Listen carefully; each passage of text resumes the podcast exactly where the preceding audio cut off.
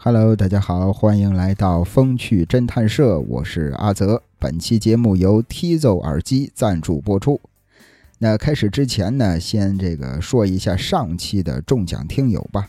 上一期咱这个抽奖是评论点赞最高的听友会获得一套 Tizo 渊 X 耳机。那恭喜听友杨，哎，这个他的这个评论点赞是最高的。呃，阿泽呢也这个私信联系了他。呃，这个杨呢也给了阿泽他的通讯地址，那所以接下来的日子呢，就请杨这个多多留意吧。哎，这个到时候耳机就会送到您家了。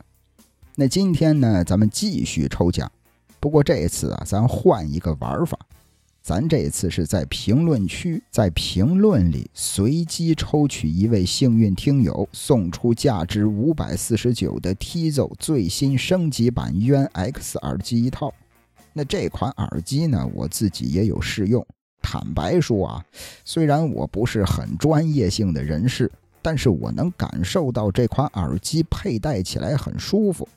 当时我听了将近四个小时的播客，耳机呀不但还有余电，耳道也没有太大的负担，而且这个降噪效果也完全够用，就是让人听着不别扭，很有质感。除此之外呢，Yuan X 还搭配 Tizo 自己的 APP，可以选择性的降噪，调节声音的均衡。哎，这就感觉有点专业哦。Tizo UN X 耳机，你值得拥有。那废话我也不多说了啊，大家赶快踊跃的留言评论，参加抽奖，试试这次自己的手气吧。那之前，咱的另一位听友猪的三次方，他曾经这个留言说过，说阿泽好像从来没有聊过连环杀人案。我仔细一想，确实是啊。当然，之前聊过一期北九州啊，北九州连环监禁杀人案，咱那期节目叫《电击狂魔杀人案》。其实严格意义的来说，那起案件也不算是连环杀人。那今天呢？咱就聊一起发生在湖南的连环杀人案，而且这个案件的罪魁祸首竟然是一对少年，其实就是未成年人。两个未成年人是怎么变成连环杀手的？他们是如何一步一步走向毁灭的？这俩小孩到底经历了什么？又是为了什么拿起刀去杀人呢？两个人当中，有一个叫刘启智，文刀刘，启发的启，智慧的智。刘启智出生在一九九四年的湖南省邵阳市，当时他家里还有一个比他小六岁的妹妹。要说刘启智的父母，这两口子，哎呀，这个性格呀完全不同。刘启智的父亲性格非常的内向。母亲呢，特别的强势，对孩子很严厉。但是母亲的这种严厉啊，不是那种说教，啊，不是做思想工作，而是直接打骂。就是严重的情况下，甚至会拳脚相加。当然，我相信时至今日，还是有很多父母都是这样的。而刘启智的父亲呢，看到这种情况之后啊，他也只是说一句。说行了啊，别打了，然后就去门口点上一根烟，一边抽烟一边张望，似乎家里发生的一切跟他没有什么关系。那时间来到了一九九九年的秋天，这一年刘启智五岁了，他的家呀从小村子里搬到了镇上，也就是邵阳市管辖下的武冈市的湾头桥镇。刘启智的父亲呢？叫刘义宏，意义的义，洪水的洪，主要工作就是开四轮车给人家拉货。母亲名叫邓向云，方向的向，云彩的云。邓向云在镇子上啊租了一个小摊位，专门卖一些便宜的香包。那可以说，这两口子把所有的希望都寄托在了儿子刘启智身上。两口子。忙于生计呀，根本没有时间照顾孩子，所以刘启智从小都是跟着奶奶一块长大的。那时间一天一天的过去，刘启志慢慢的也长大了。说实话，这小子学习成绩还真不错，特别是画画。我觉得这个老天爷是公平的，啊，他会给每个人都赋予一项天赋。只不过后来随着我们慢慢长大，很多的天赋啊，被家庭教育也好，还是被自己也罢，啊，慢慢的就荒废了。刘启志的天赋呢是美术。他对于美术真是非常的有天赋。二零一零年九月份，他考上了武冈一中的艺术班。这个学校啊是省级的重点高中，是湖南师范大学附属实验中学，是一所不错的学校。当时刘启志心里有一个目标，他就是想将来考上湖南大学设计艺术学院。哎，想着将来我要当一名顶级的画家。我要靠画画过上更好的生活，甚至改变自己的命运。可是往往事不随人愿呀。自从到了武冈一中之后，刘启志距离自己的父母更远了。本来父母对他就管教的很少，这下就彻底放养了。他的父母呢，从来没到学校去看过他，每个周末。都是刘启志自己回家拿生活费，他就觉得自己很孤独，每天除了上课就是无聊的打发时间。直到有一天，有同学约着他去网吧，当时刘启志心说：“我闲着也是闲着，毫不犹豫的就跟着一块去了。”到了网吧之后一看，哎呦，一排一排的人都坐在那儿玩游戏，刘启志呢？虽然说看不懂，但是游戏这玩意儿毕竟是动画做的，很容易吸引小孩子，而且很容易上手。刘启志自从第一次接触游戏之后，变得一发不可收拾了。哎呀，什么美术啊，什么画画呀，什么当画家呀，全都忘了，脑子里就剩下三个字儿：玩游戏。打这儿之后。刘启志就痴迷上了网游，就是宁可不吃饭也要打游戏，就是为了游戏可以不回学校，可以不上课，甚至可以不睡觉。结果呢，这件事儿还是被学校知道了。经过学校三番四次的教育之后，刘启志一句话没听进去，依然是我行我素。哎呀，整天的泡在网吧里，结果。被这所重点的高中给劝退了。这个消息第一时间就传到了刘启志父母这边。这个刘启志的母亲啊，邓向云，得知儿子因为痴迷游戏被学校劝退之后，直接就是一顿暴揍啊！旁边，刘启志的父亲刘义宏把儿子从上午一直骂到了中午。刘启志这儿。他非常清楚自己理亏，加上自己被学校劝退，他心里边其实也非常害怕。他担心自己没学上怎么办？他从来没想过要辍学。其实人就是这样，很多的事情，很多的东西都是失去之后才知道珍惜。可是给你的时候吧，又不好好把握。二零一一年的九月份。刘启志的父母花钱把儿子送到了武冈富田中学。要说这个中学呀，是一所私立的学校，啊，大家也都知道，私立的学校管理严格，但是费用很大，啊，光是一年的学杂费就一万多块钱。可是没办法，啊，为了儿子成才，夫妻俩也是不惜一切的代价。那对于私立学校，其实我还是比较有发言权的。啊，因为我这个高中啊，也是上的一所私立的高中。这个私立的学校最大的优势就是管理严，啊，吃住都在学校，平时呢也不可以出校门，时时刻刻的都有老师盯着你。啊，如果愿意学习，那成绩能提升是肯定的，将来上一所好大学也不是什么遥不可及的事儿。但是我们也必须承认一个事实。私立学校的问题学生不是很多，是非常多。正是因为问题学生多，所以才养活了这么多的私立学校。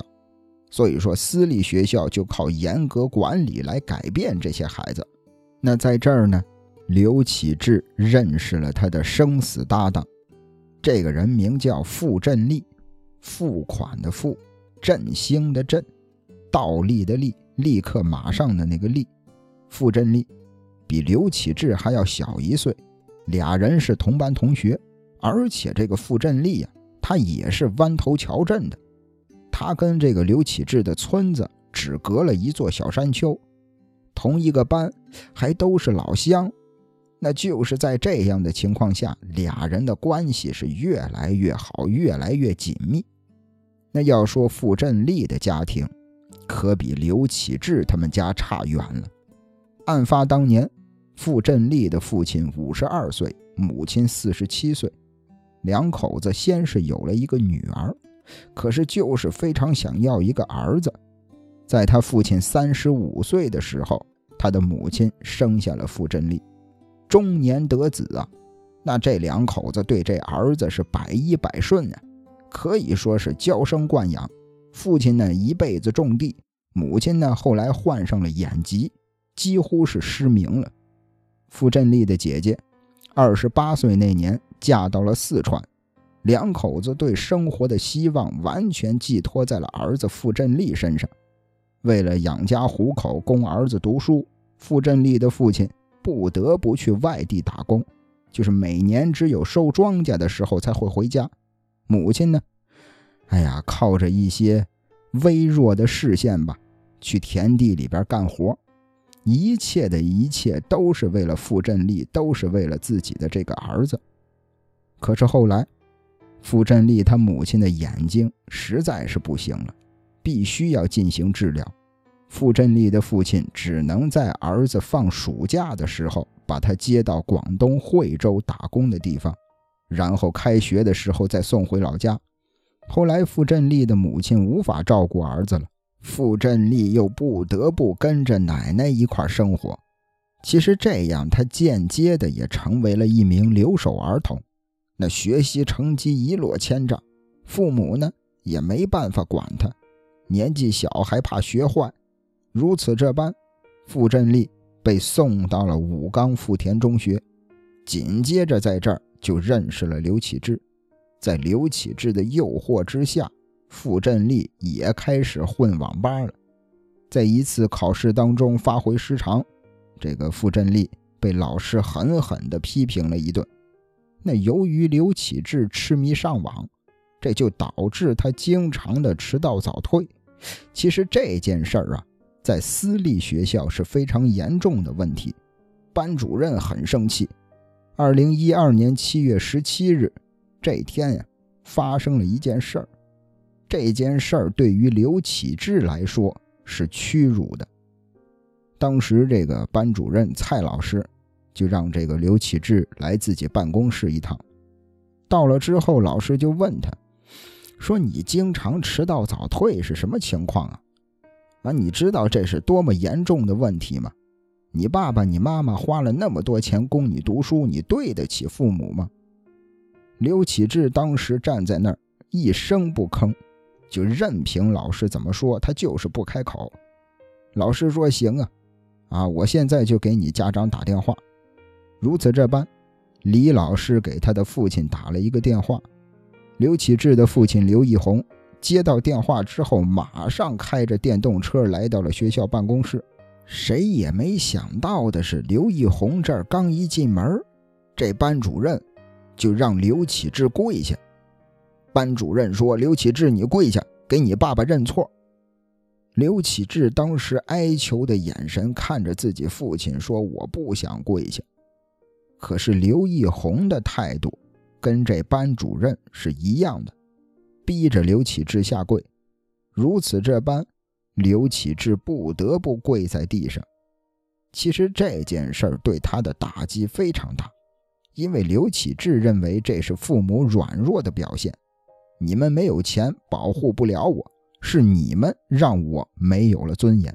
这一切的根源就是因为穷。就是因为家里没钱，回到家之后，刘启志大哭了一场。他跟自己的家人说：“说我真的不想读书了，啊，我不想再进那个学校的大门了，我要和傅振利一块外出打工。”那么，我们可以再来看看傅振利。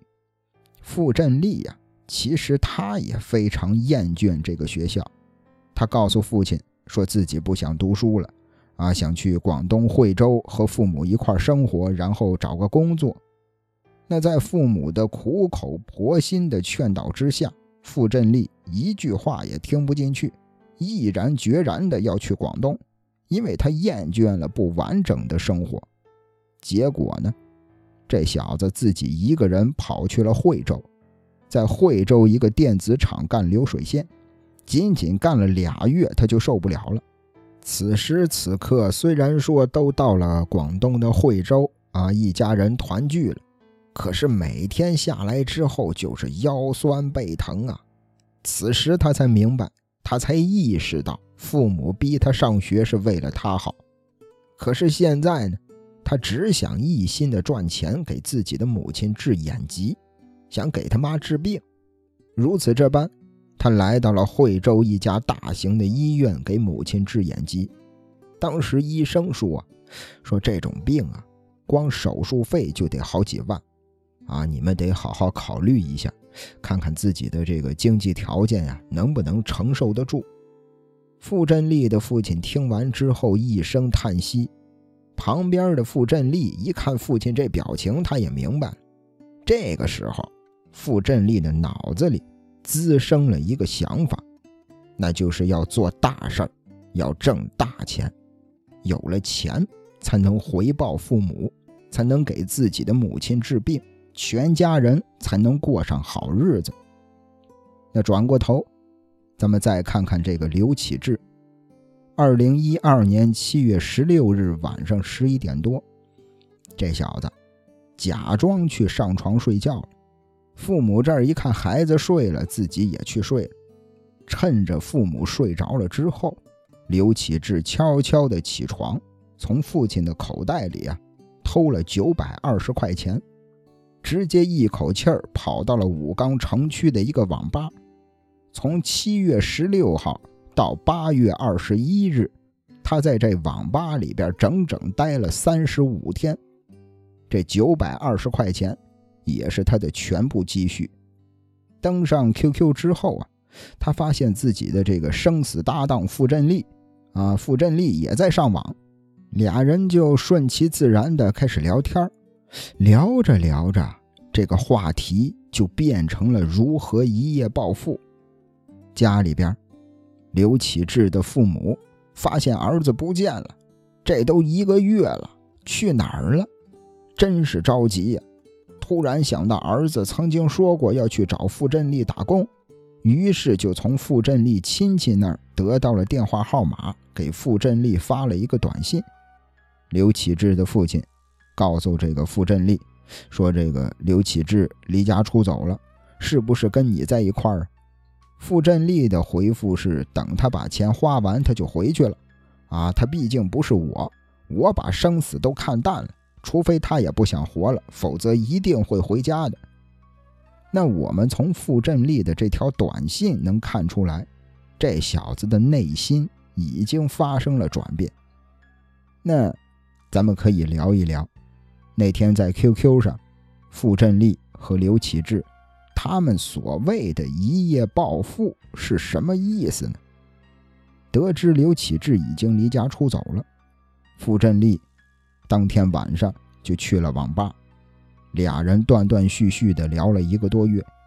八月十九日这天，傅振利决定不打工了，打工他妈没出息，回武冈找我的好兄弟刘启志。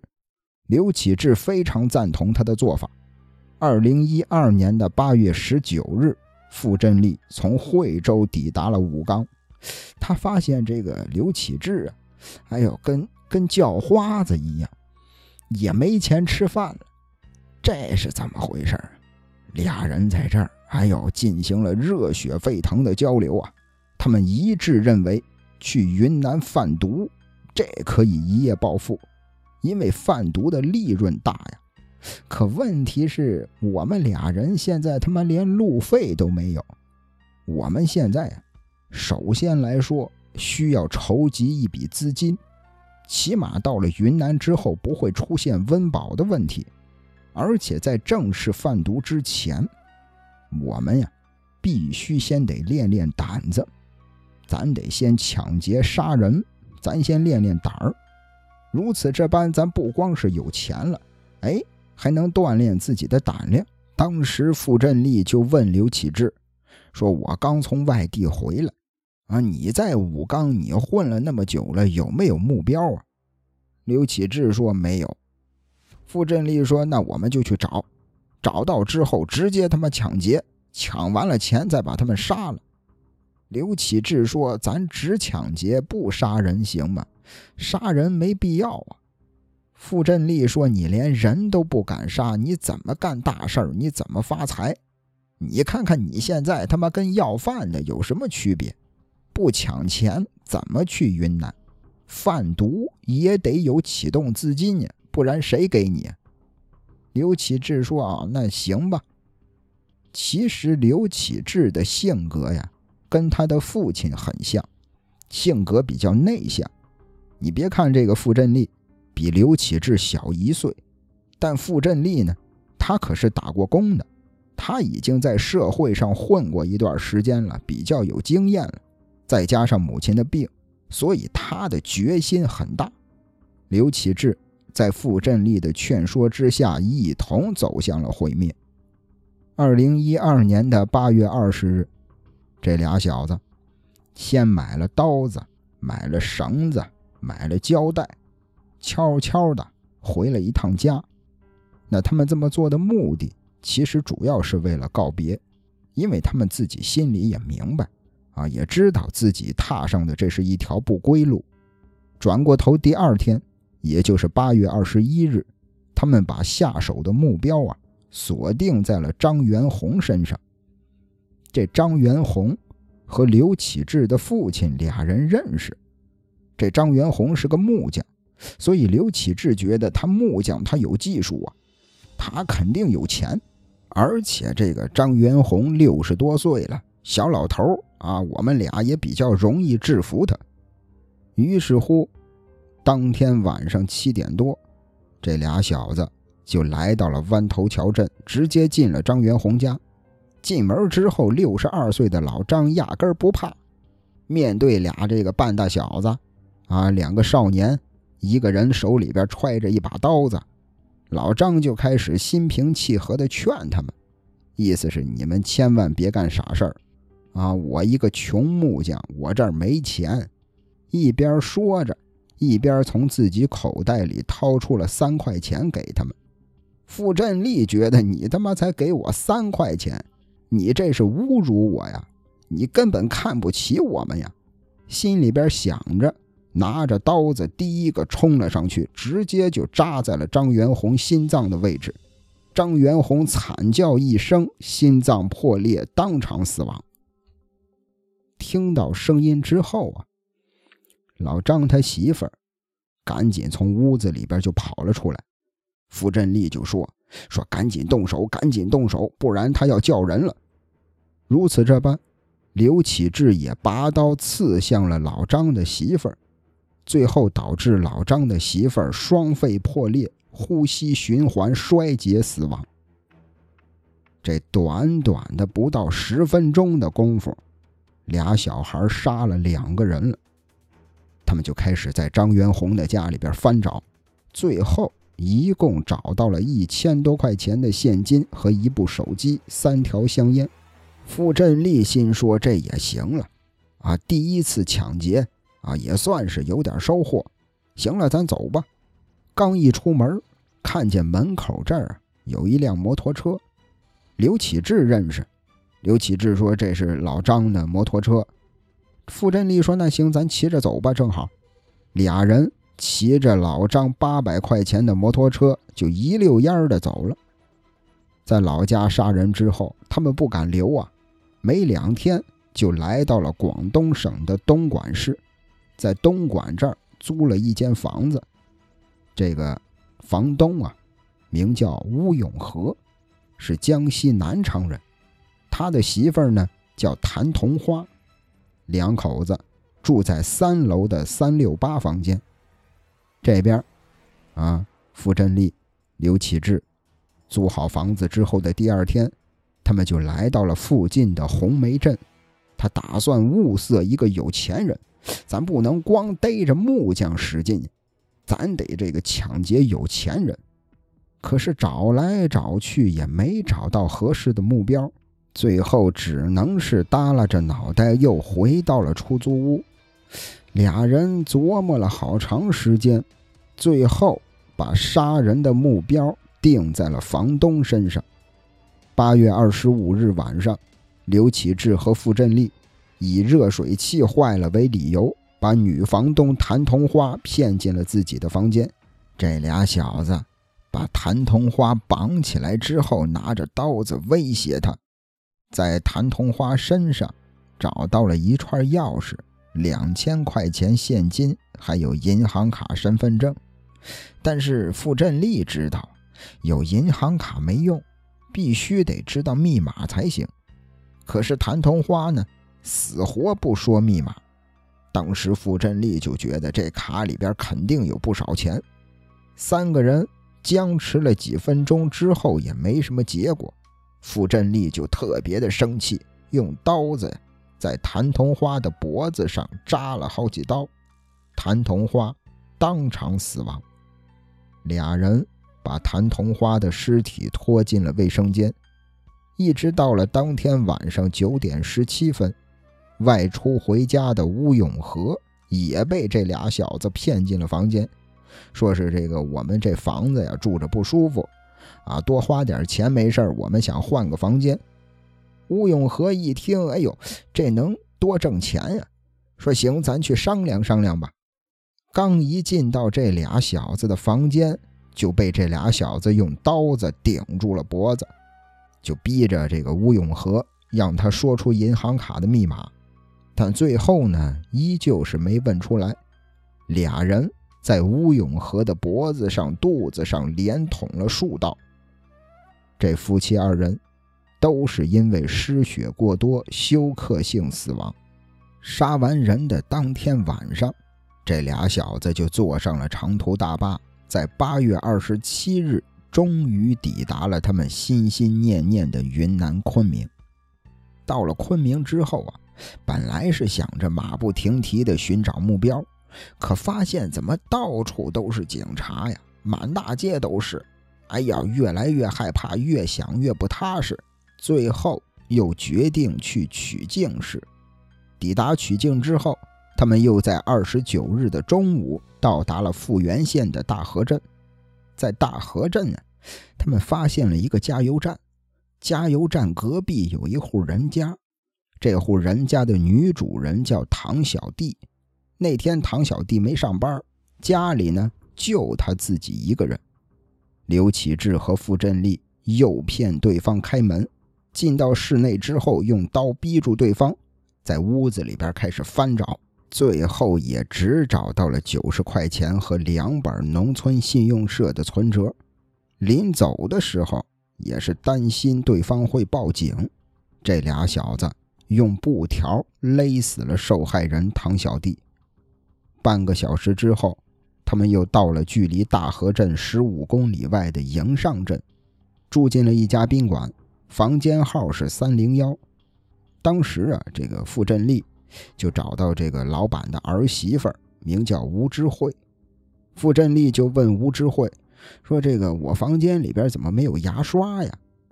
吴知慧说：“不可能啊，都有。”傅振利说：“我没找着，你帮我找一下吧。”吴知慧一边答应着，一边走进了三零幺。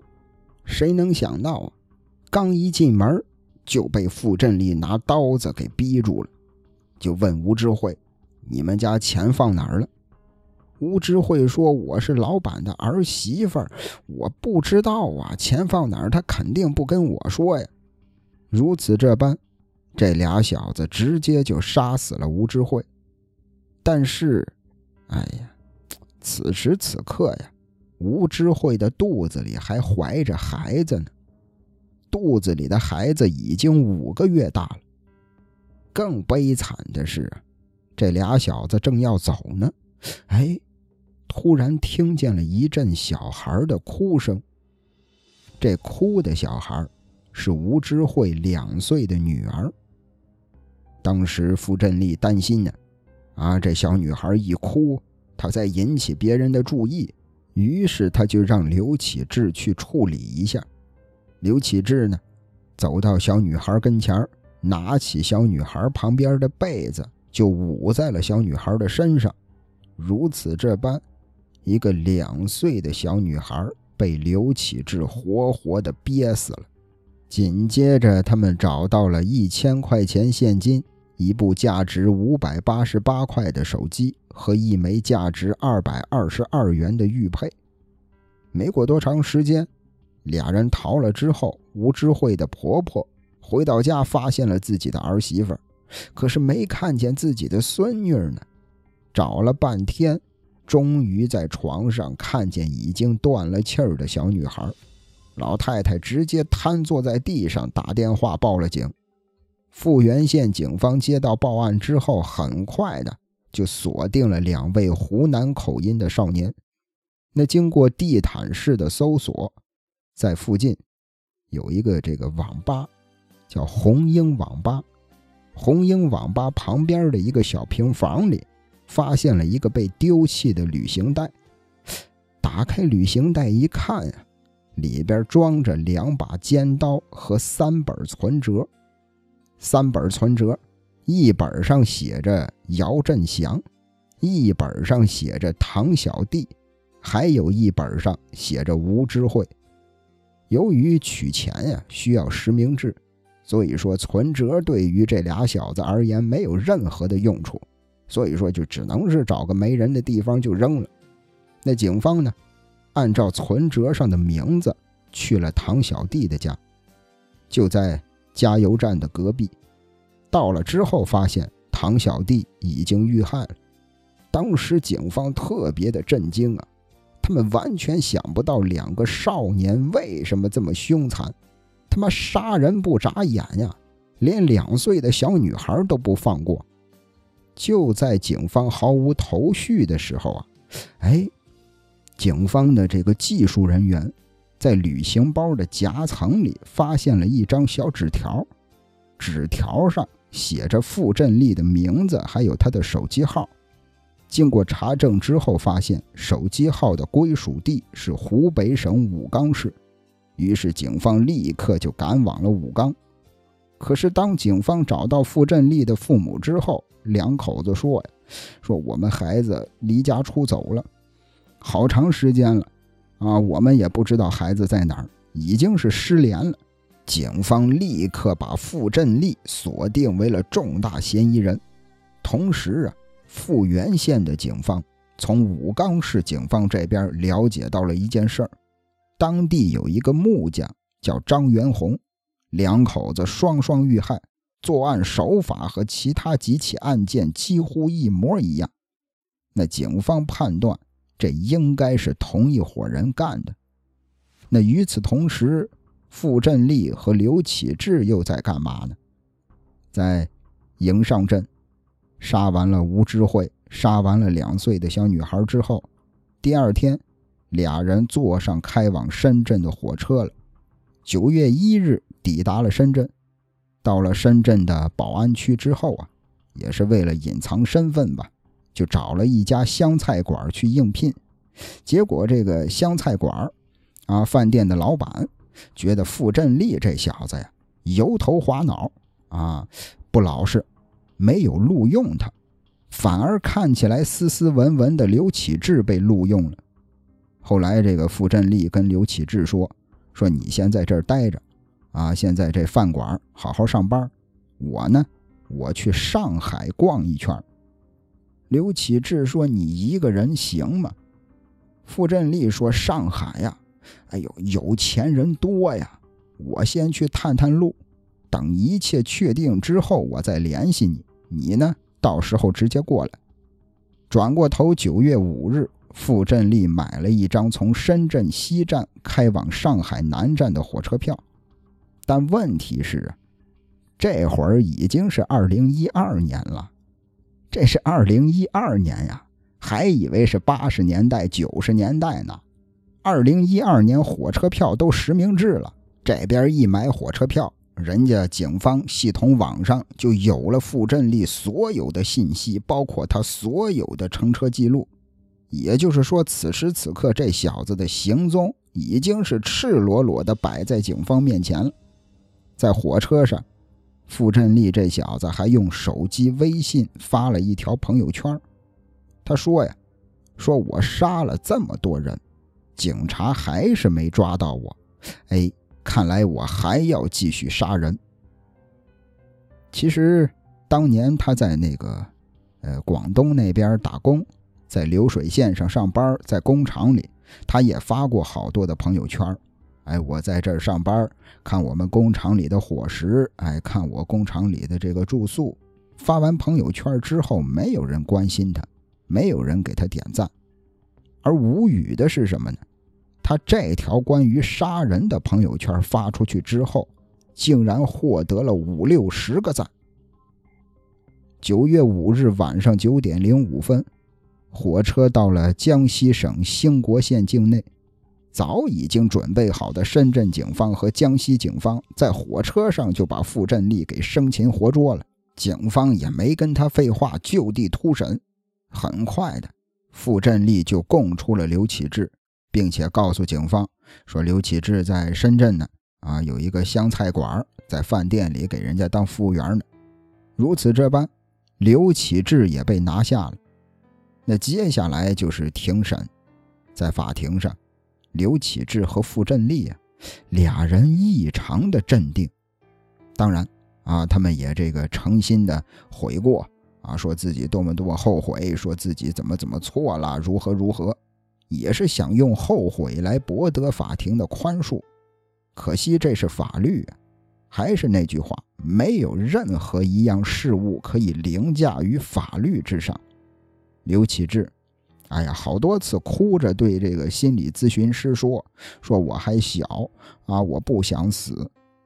说句心里话，你还小，那个两岁的小姑娘，那个两岁的被你活活憋死的小女孩，她不小吗？”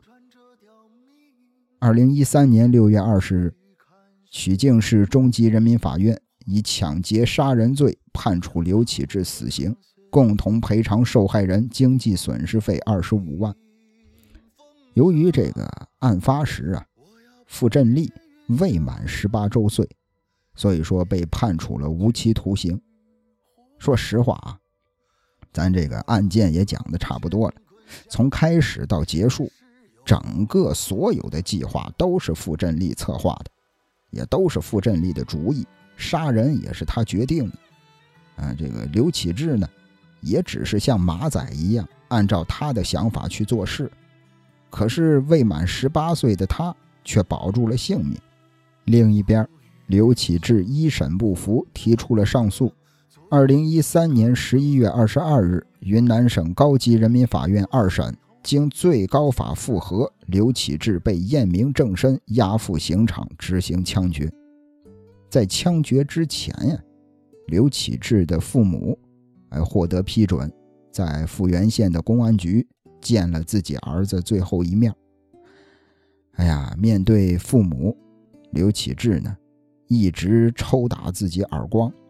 啊，这个他的母亲邓向云也是流着泪跟自己的儿子说：“说妈妈错了，妈妈以前不该打你。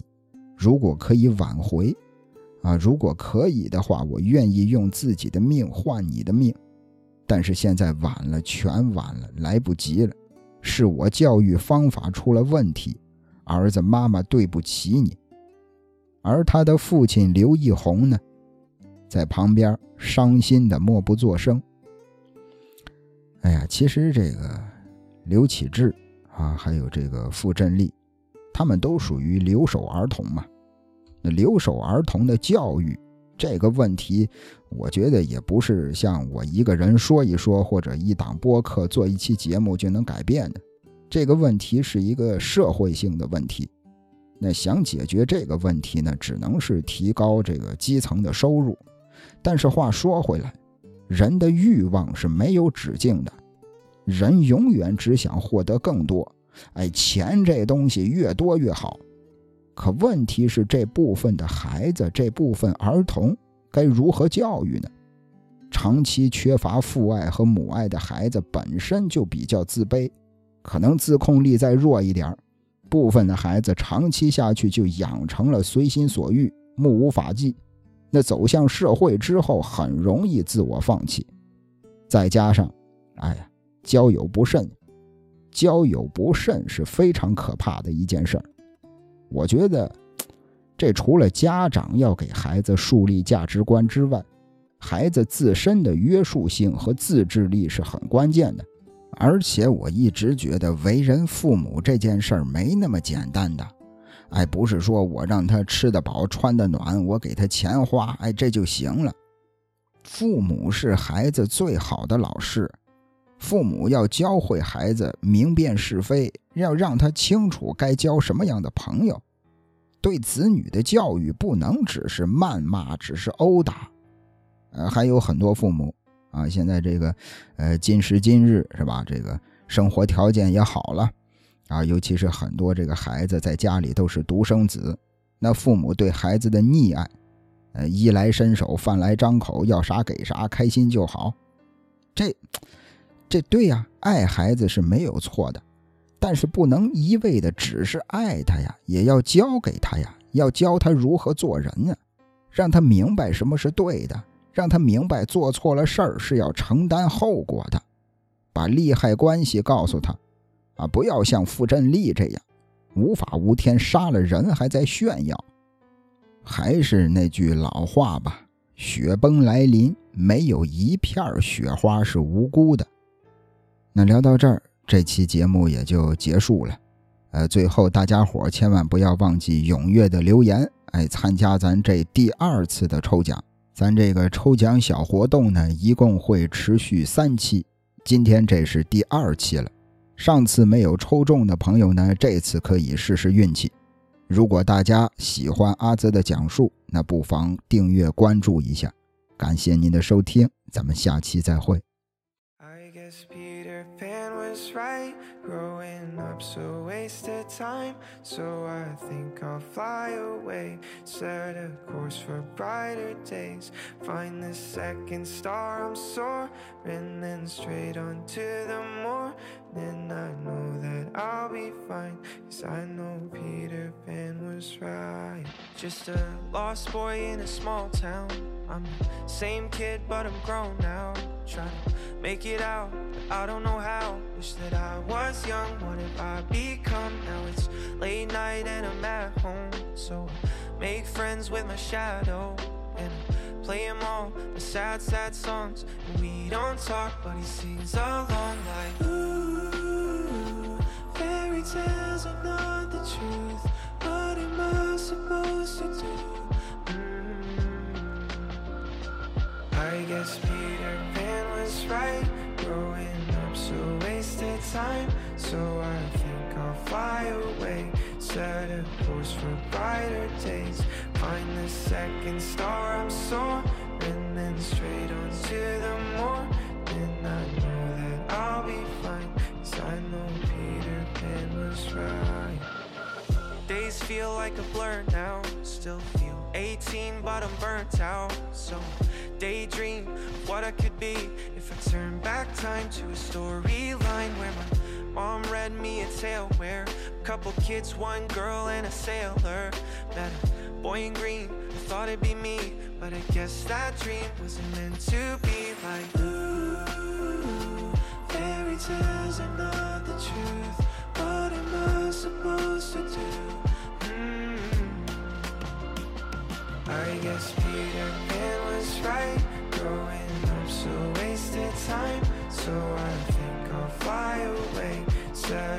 course for brighter days. Find the second star I'm soaring then straight on to the